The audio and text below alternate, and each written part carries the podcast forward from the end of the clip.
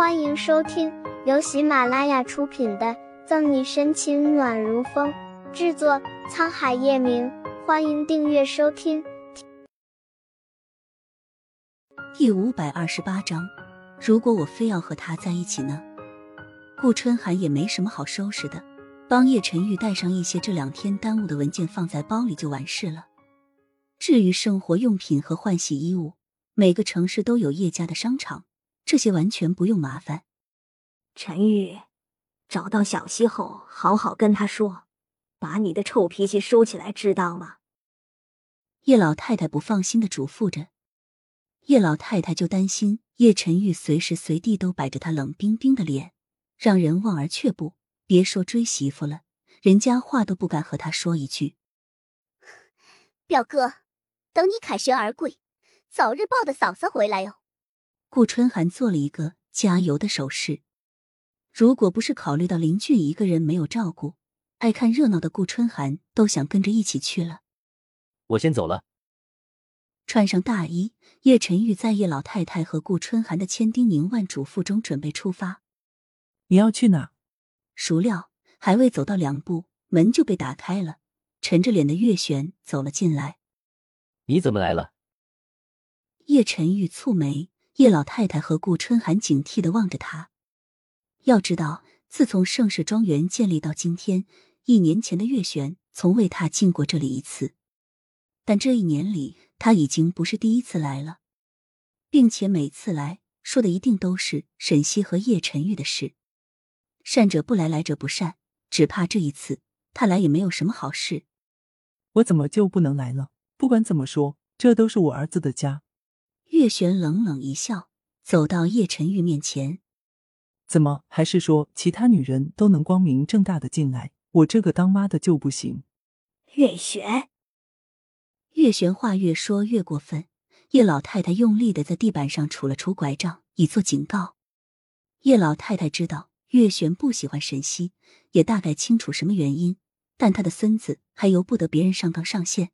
哪怕那个人是他孙子的妈，哟，妈你也在呢。还有春寒，月璇假装才看见叶老太太和顾春寒。舅妈，月璇暂且没有触及顾春寒底线，他还是有礼有节的叫了他一声。陈宇，你有重要的事要办，你先走吧。叶老太太用眼神暗示他，不能走。月璇挡在前面。月璇。你还没有闹够吗？叶老太太气得头顶冒烟，心里浮起悲哀。如果自寒看见现在这个场面，不知道他会不会后悔当年的那个决定。我闹，妈，到底是谁在闹？月璇不怒反笑，急声斥问。陈玉已经两天没有去公司了，项目压着没人管，合同堆着没有签，多少家合作企业电话都打到我这里来了。你说是谁在胡闹？你，叶老太太脸色铁青，但无话反驳月璇。毕竟她说的都是对的。叶氏集团不比小小的组织，它是一个庞大的上市公司，其周转运作都需要一个领导者在。国不可一日无主，叶晨玉两天不在，叶老太太都能想到会是一个什么场面。尤其是董事会还有那么多不老实的人。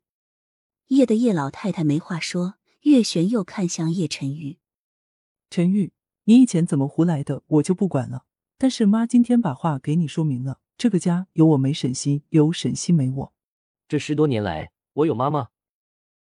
讥讽在叶晨玉红眸中流转，刀削斧凿，英俊的容颜上满是冷漠。我这次换月璇哑口无言了。叶晨玉的眼神看得他心里莫名一刺，脸色白了会儿。月璇调整呼吸。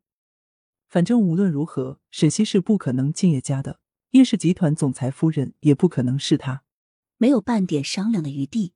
月璇打定主意，不会让叶晨玉和沈西在一起。如果我非要和他在一起呢？周围气温骤降，叶晨玉勾起冷笑。他以为自己还是那个任由他捏圆搓扁的叶晨玉吗？好，如果你非要和他在一起，那叶氏集团就不是你一个人能说的算的。胸口怒火翻腾，月璇颤抖着身体，对沈西越发的恨。本集结束了，不要走开，精彩马上回来。